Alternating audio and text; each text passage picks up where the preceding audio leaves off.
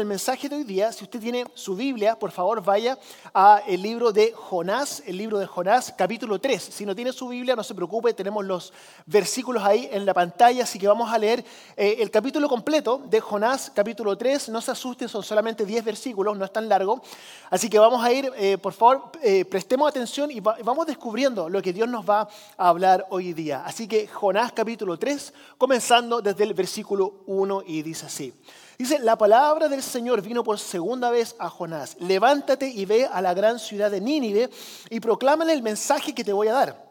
Jonás se levantó y se encaminó a Nínive como el Señor le ordenó. Nínive era una ciudad tan grande que se necesitaban tres días para poder recorrerla. Jonás entró a la ciudad y la recorrió todo un día mientras proclamaba, dentro de 40 días Nínive será destruida. Y los ninivitas creyeron a Dios proclamaron ayuno y desde el mayor hasta el menor se vistieron con ropa áspera en señal de arrepentimiento. Cuando el rey de Nínive se enteró del mensaje, se levantó de su trono, se quitó su manto real, se vistió con ropa áspera y se sentó sobre ceniza. Luego mandó que se eh, pregonara en Nínive por decreto del rey de su corte, ninguna persona o animal, ni ovejas, ni vacas probará alimento alguno, ni tampoco pastará, ni beberá agua.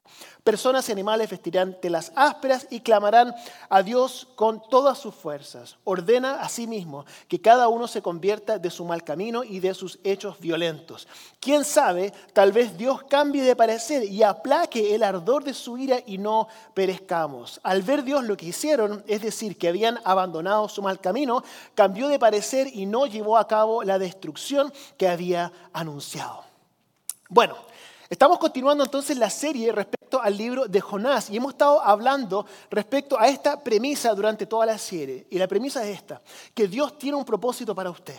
Dios tiene un propósito para su vida. Vemos en Efesios capítulo 2, versículo 10, dice así, porque somos hechura de Dios creados en Cristo Jesús para buenas obras, las cuales Dios dispuso de antemano a fin de que las pongamos en práctica. Es increíble ese versículo porque cuando usted se pone a pensar, esto nos está diciendo que Dios, antes que usted entró al mundo, antes que usted entró al mundo, que Dios ya lo había pensado a usted. Y que Dios a usted lo había pensado y decidió crearlo, y no crearlo simplemente por crearlo, sino crearlo para entrar en este mundo con un propósito que Él quería lograr a través de usted. ¿Usted se ha mirado alguna vez al espejo y ha pensado, oiga, yo soy bien raro, yo soy bien extraño? ¿Nunca lo ha pensado? Y, piensa, no, no necesariamente físicamente, sino que en su vida. Tengo una forma de pensar, nadie piensa como yo. Tengo reacciones que nadie tiene, tengo talentos que nadie tiene. Y usted piensa que eso es algo como raro, así como que Dios se equivocó con usted. Pero la verdad es que no es así. La razón por la cual Dios lo hizo a usted, cómo lo hizo, es porque Dios tiene un propósito que predeterminó antes que usted nació. Dijo, lo voy a hacer de esta forma para que entre al mundo y a través de él o a través de ella pueda cumplir mi propósito específico con las características que esta persona tiene. Esto es muy importante entenderlo. Porque yo no quiero que ninguno de nosotros nos perdamos el objetivo que Dios tiene con cada uno de nosotros. Y mi temor más grande es que nosotros lleguemos al final de nuestra vida y nos demos cuenta que realmente no lo cumplimos. Simplemente nos pasamos la vida haciendo lo más simple, haciendo lo más fácil, haciendo lo que simplemente estaba a nuestra mano. Entonces, lo que quiero sí recordarle, lo hemos hablado las semanas pasadas, es que este camino que Dios tiene para nosotros, no es necesariamente el camino para que usted sea lo más feliz posible. No es el camino necesariamente para que usted sea lo más próspero económicamente posible. No es un camino que simplemente usted lo va a llevar a poder tener la jubilación más grande que usted soñó. Y este camino tampoco necesariamente es un camino para que usted viva su vida lo más cómodo posible. Porque muchas veces nosotros vivimos con ese, con ese objetivo. Y lo que decía al principio era que nosotros, el temor que tengo es que nos perdamos nuestro llamado por enfocarnos en objetivos que son menores, en objetivos que son de este mundo. Porque este mundo es muy atractivo. Pero la verdad, y lo hemos hablado antes, ¿cuánto tiempo vamos a estar aquí en la tierra? Si Dios nos bendice, 80 años, 90 años, y eso es todo. Y muchas veces invertimos toda nuestra vida en simplemente este periodo de tiempo que es tan corto. Entonces hoy día quiero hablar respecto a Jonás, quiero hablar sobre la vida de Jonás. Y quiero hablar sobre la actitud de Jonás y sobre la obediencia que Jonás tuvo, porque uno puede decir, Jonás fue obediente a Dios, por eso fue a Nínive. Pero la obediencia de Jonás no fue una obediencia del corazón. La obediencia de Jonás fue una obediencia reacia. Él no quería obedecer a Dios, pero a pesar de que él no quería obedecer a Dios, Dios dijo, no, yo te creé para esto, así que quiéralo o no, lo vas a hacer, sí o sí. Entonces quiero hablar un poco respecto a esto hoy día, pero quiero comenzar esta idea explicándoles algo que a mí me toca vivir a diario. Yo, eh, crecí como misionero en Chile, algunos de ustedes lo saben. Yo tengo la cara de güero, ¿cierto? Pero realmente soy más chileno que gringo, esa es la verdad. Crecí en Chile. Y, pero tengo el privilegio de poder eh, interactuar con las dos culturas, con la cultura americana y con la cultura chilena. Entonces, es muy interesante, de hecho fascinante, ver las diferencias en las culturas.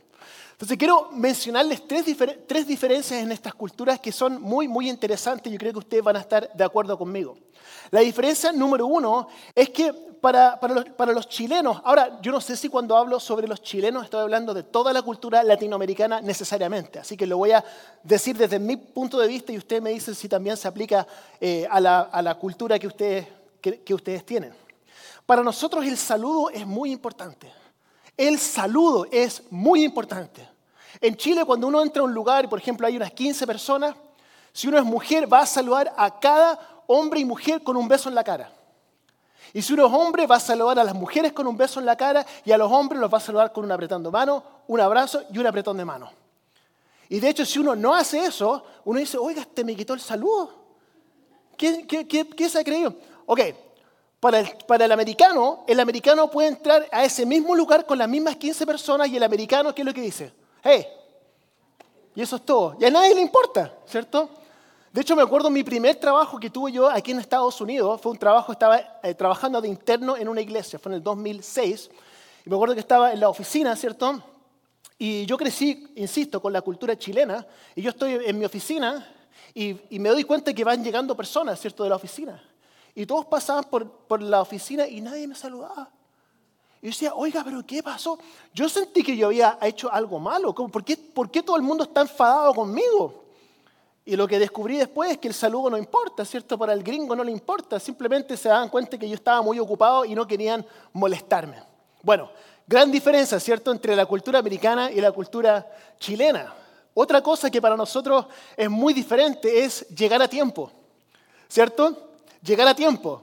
La puntualidad es muy diferente.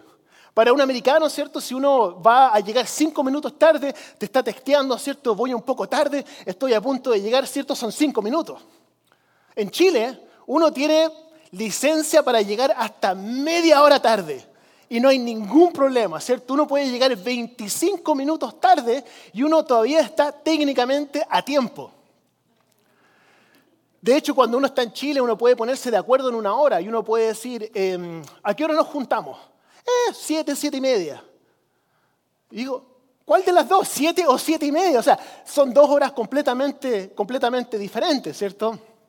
Decídete cuál, cuál de las dos va a ser. Bueno, entonces también eh, en cuanto al, al, horario, ¿cierto? No, la, puntualidad es un poco, es un criterio un poco diferente. Las comidas también es otra cosa, ¿cierto? Eh, en Chile, no sé si es la cultura de ustedes, pero nosotros, por ejemplo, en Chile, si alguien te ofrece comida, uno dice, oiga, ¿quiere, quiere, quiere tomar, nosotros en Chile decimos tomar once, ¿quiere, tomar once? ¿Cierto? Es como la cena, ¿quiere tomar once? Eh, eso, no, no, no, no se preocupe. Pero ese no no significa no. Uno está esperando que la persona insista, ¿cierto? Así es, mire. ¿Quiere tomar once? No, no, no se preocupe. No, ya, pues, tome once. No, no, no. Ay, ¿cómo? Ya, bueno, ya. Entonces, es una, son tres veces, ¿cierto? Por lo menos en Chile. Pero se hacen derrogar, exacto. Pero, pero el americano no es así. O sea, el americano, por ejemplo, nosotros tenemos experiencia de esto porque recibíamos a misioneros americanos en Chile. Y, y, el americano no entendía por qué le insistían tanto en la comida, ¿cierto? Si le dije, le dije una vez, ¿cierto? Y no entendió y siguen insistiendo, no sé por qué. Bueno, son cosas diferentes. En, en cambio, si, una, si un americano, por ejemplo, llega a la casa de un chileno y el americano recién comió, eh, y le ofrecen comida, eh, le van a decir, oiga, ¿quiere tomar once? No, no, no, no, gracias, estoy, estoy bien, ¿cierto? Y después le van a seguir insistiendo.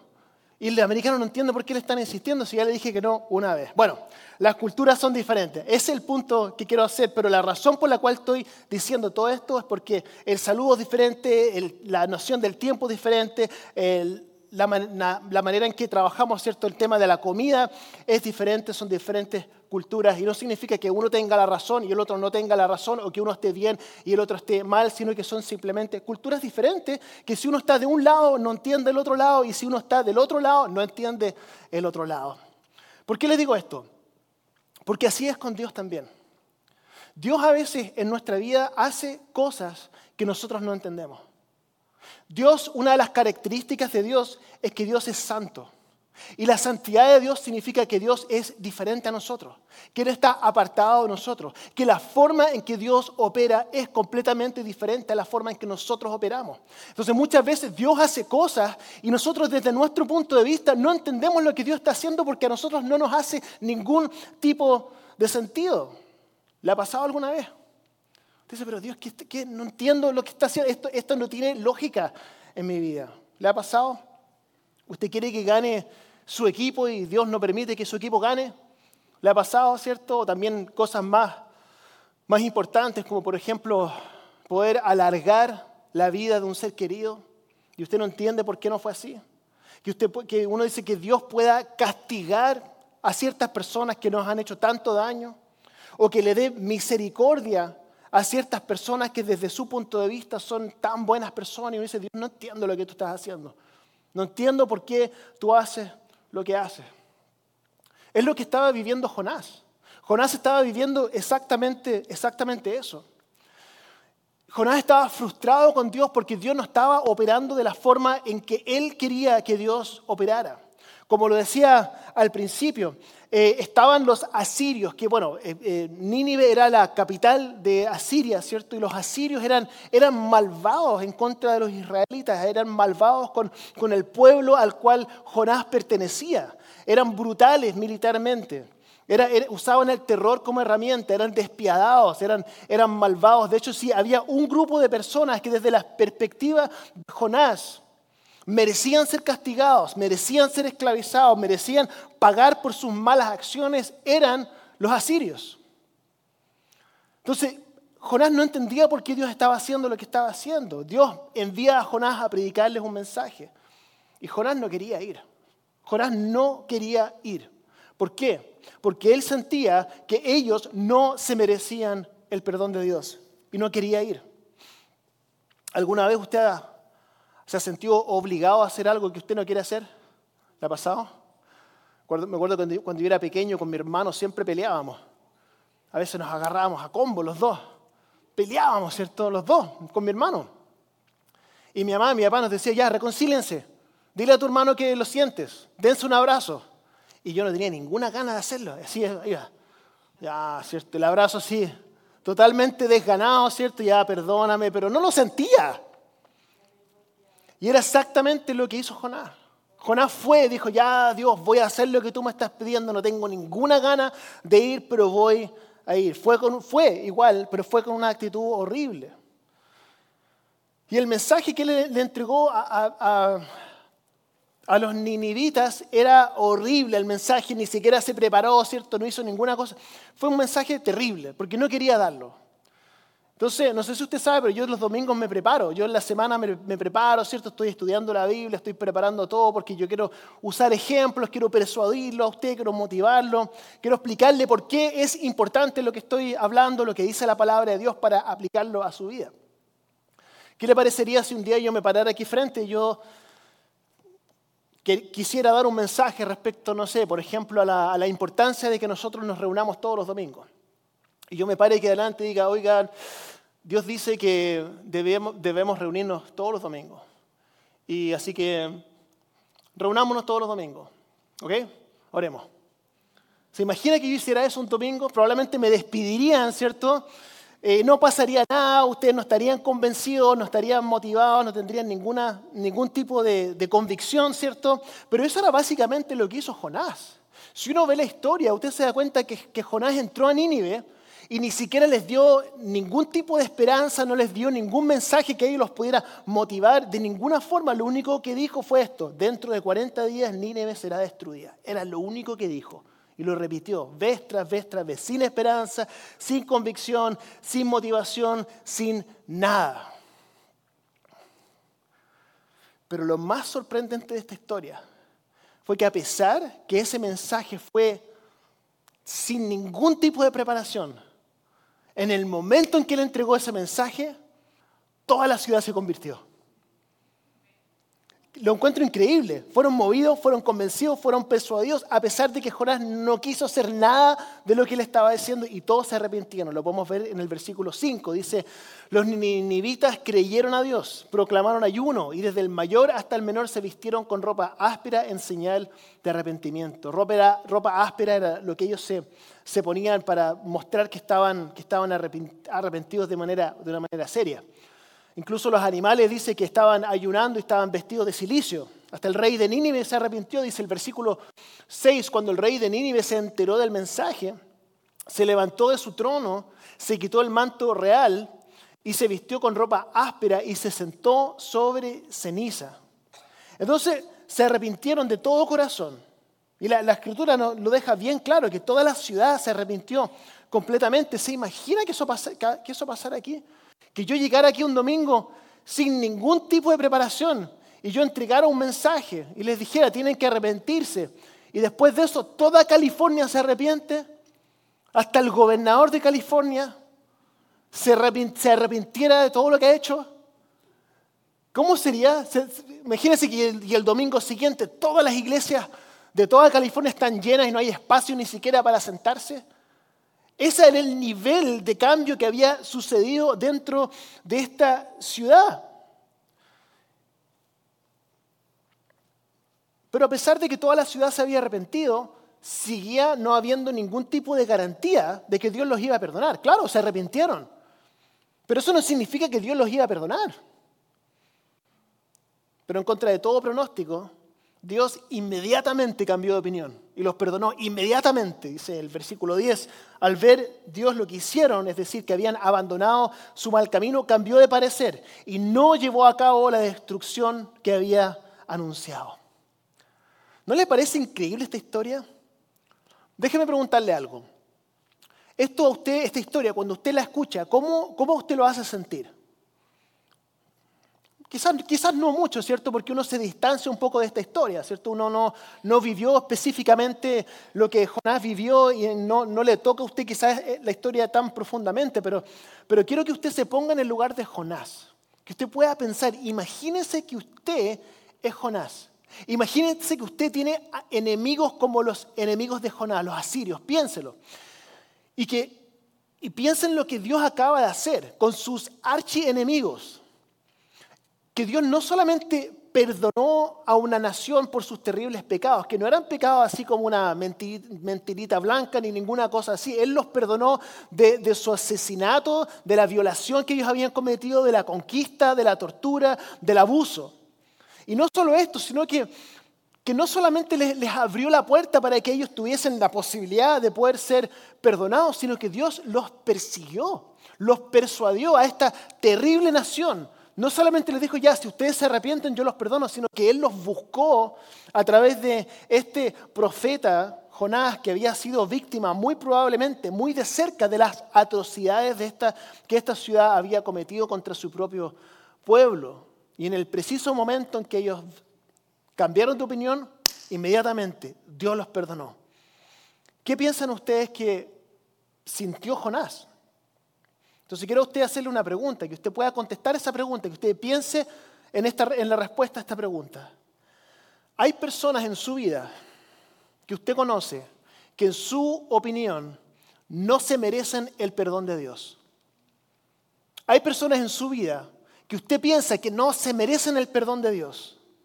Todos conocemos a estas personas diciendo que esta persona, oiga, no, no, no, no, no, no. Esa persona cruzó la línea, Esa persona fue muy lejos. Esa persona no se merece el perdón de Dios. Podemos pensar en personajes conocidos como Osama Bin Laden, Hitler, ¿cierto? Jeffrey Dahmer, o alguien que usted quizás le ha hecho daño personalmente, alguien que usted conoce en su vida o algún familiar que usted dice, no, esta persona lo que hizo fue tan terrible que ni siquiera Dios lo perdonaría.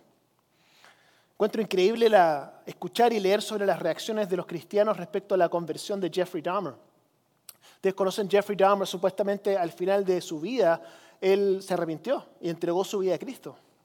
La cantidad de cristianos que pensaron y escribían, Dios a esa persona nunca la perdonaría por todo lo que hizo. Esa persona no se merece que Dios la perdone. Esa persona cruzó la línea, fue demasiado lejos. Entonces quiero que podamos pensar un poco, un poco en esto. Porque creo que nosotros tenemos un entendimiento muchas veces limitado de lo que significa el pecado.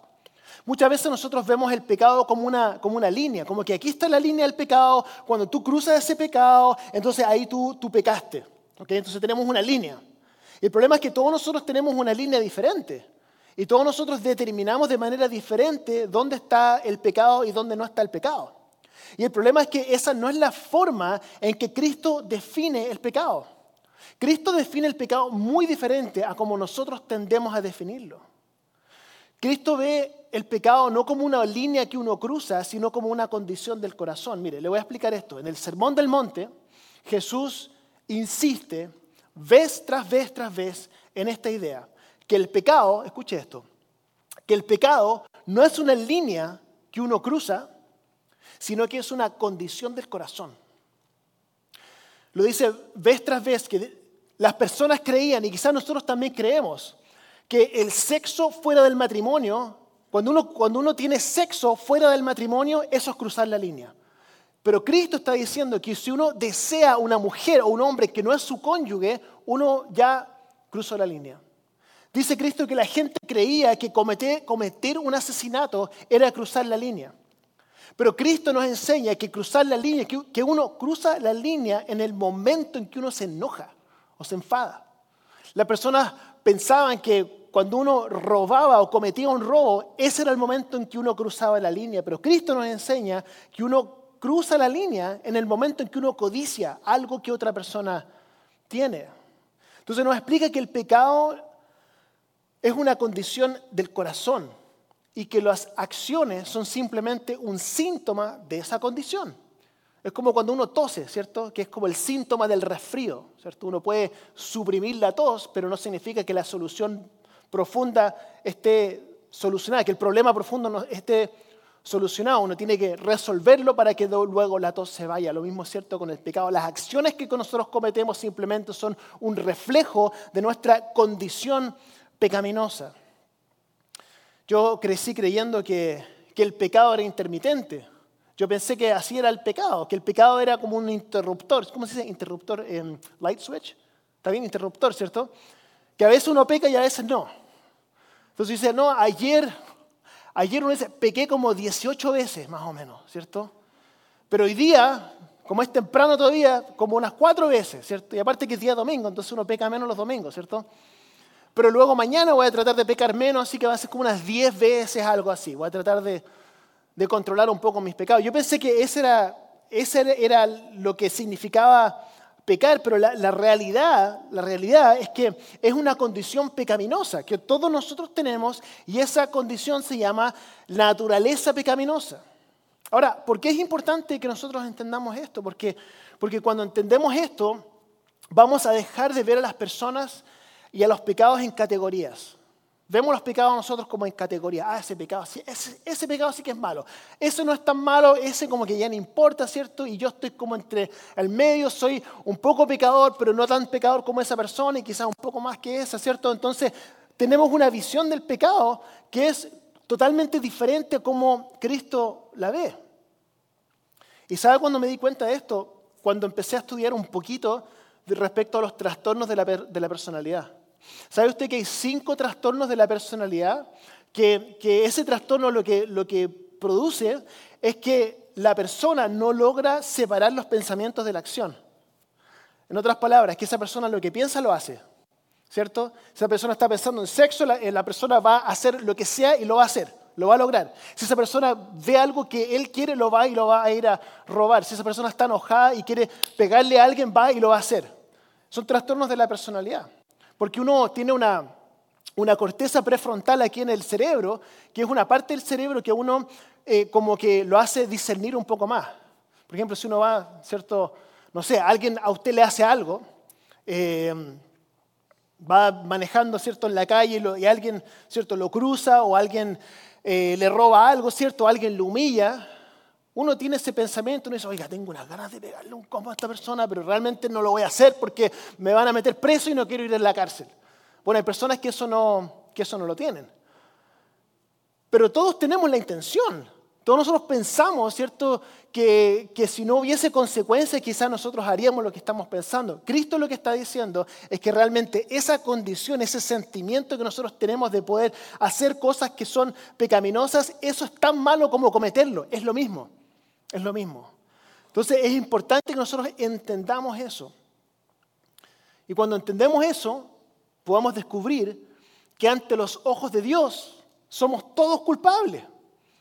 Usted, yo, Hitler, Billy Graham, Madre Teresa, los asirios, jamás, o sea, todos frente a Dios estamos en igualdad de condiciones porque tenemos una condición intrínseca que es la naturaleza pecaminosa. ¿Por qué es importante esto? Porque creo que hay algunos de nosotros que pensamos que no somos tan malos. Hay algunos de nosotros que pensamos que como que estamos bien, como que no, yo estoy bastante bien. Y la forma en que nosotros determinamos si estamos bien o estamos mal es en comparación con otros. Uno dice, no, no estoy, no estoy tan mal porque comparado con esta persona como que estoy mejor que esa, que esa persona. Y el problema es que eso es exactamente lo que hizo Jonás. Jonás dijo, ellos no se, no se merecen la misericordia de Dios por todo lo malo que ellos han hecho. Y es posible que nosotros también veamos a la gente, a las personas, y nosotros pensemos que ellos son peor que nosotros por las cosas que ellos hacen. Pero la verdad es que no es así como, como, como, funciona. Jesús dice que no se trata de lo que uno hace, que el pecado no es una línea que uno cruza, sino que el pecado es una condición del corazón. Entonces mi oración es por todos nosotros es que nosotros podamos llegar a un lugar en nuestra vida, espero que sea en un momento como este, donde todos podamos reconocer que todos nosotros estamos enfermos, que todos nosotros tenemos una condición y que esa condición es pecado, es el pecado. Y que hay una sola, una sola forma de resolverlo, que es a través de la sangre sanadora de Cristo. Y eso lo necesitamos todos los días. Que Cristo venga, que nos sane. Mire, esto es muy bueno reconocerlo y, requiere un poco de humildad, ¿cierto? Porque uno quiere que a través de la vida cristiana uno como que empieza, ¿cierto?, a, escalar y uno empieza como a, a sentirse como que ha logrado algunas cosas, pero reconocer que estamos enfermos es tan importante por esto. Lucas capítulo 5, Luke chapter 5, versículo 31 y 32. Este es Cristo hablando y dice así, no son los sanos los que necesitan médicos, sino los enfermos, contestó Jesús. No he venido a llamar a justos, sino a pecadores para que para que se arrepientan. Solo para aclarar, quiero que usted entienda este versículo. En este versículo, Cristo nos está diciendo que hay algunas personas que están sanas y que hay otras personas que están enfermas. Y estas personas que están sanas, realmente no necesito hablar con ellas porque ellas están bien, sino que me voy a dedicar a estas personas que están enfermas. No, no, no, no está diciendo eso. Está diciendo que todos estamos enfermos y que la única diferencia es que hay algunos que estamos reconociendo que necesitamos un Salvador y otras personas que piensan que están bien. Otro pastor lo dijo de, otra forma, que, que hay dos tipos de personas en este mundo. Hay dos tipos de personas en este mundo. Las enfermas, que saben que están enfermas, y las enfermas que creen que están sanos. Todos estamos hermanos y hermanas en igualdad de condiciones y lo más pronto que lleguemos a ese punto podamos entender lo necesitados que estamos de Dios. Jesús vino por los enfermos por esta condición que todos nosotros tenemos. Y la lección de hoy es para, todos nosotros, que como Jonás tendemos a ver a las personas en categorías. Decimos, no, yo soy mejor que esto, esta persona como que... Jonás estaba viendo así a las personas, viendo a las personas como que estas personas cruzaron la línea y yo no he cruzado la línea, la verdad es que todos somos pecadores y muy importante que lo entendamos. Solo hay un tipo de persona en este mundo y todos tenemos la misma condición y esta enfermedad tiene un solo remedio que usted lo va a purificar de este pecado y es la sangre de Cristo. Y todos lo necesitamos. Quiero, quiero cerrar con esto. Em, el domingo pasado tuve la oportunidad de hablar con alguien después del servicio, una persona que nunca había visto, una persona nueva en nuestra iglesia. Estábamos platicando y esta persona se me acercó y era una persona... Quiero tratar de explicarle cómo esta persona llegó. Esta persona llegó a mí con una actitud de desesperación. Había llegado a un punto en su vida en que había entendido tanto la pecaminosidad que él tiene que él necesitaba que Cristo lo perdonara y, se notaba que había vivido muchas cosas. Y estaba desesperado y lo único que, quería era que Cristo entrara en su vida y que pudiera comenzar a transformarlo de adentro hacia afuera.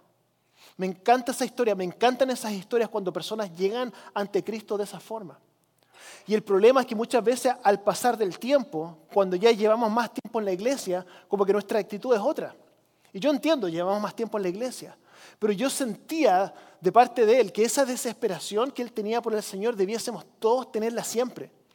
Que no se nos quite, que no lleguemos a un punto en sentir, no, ya como que yo ya no peco ya, como que ya no necesito la salvación, porque cuando uno dice eso nos damos cuenta lo que dice la palabra es que Cristo vino, ¿por quién?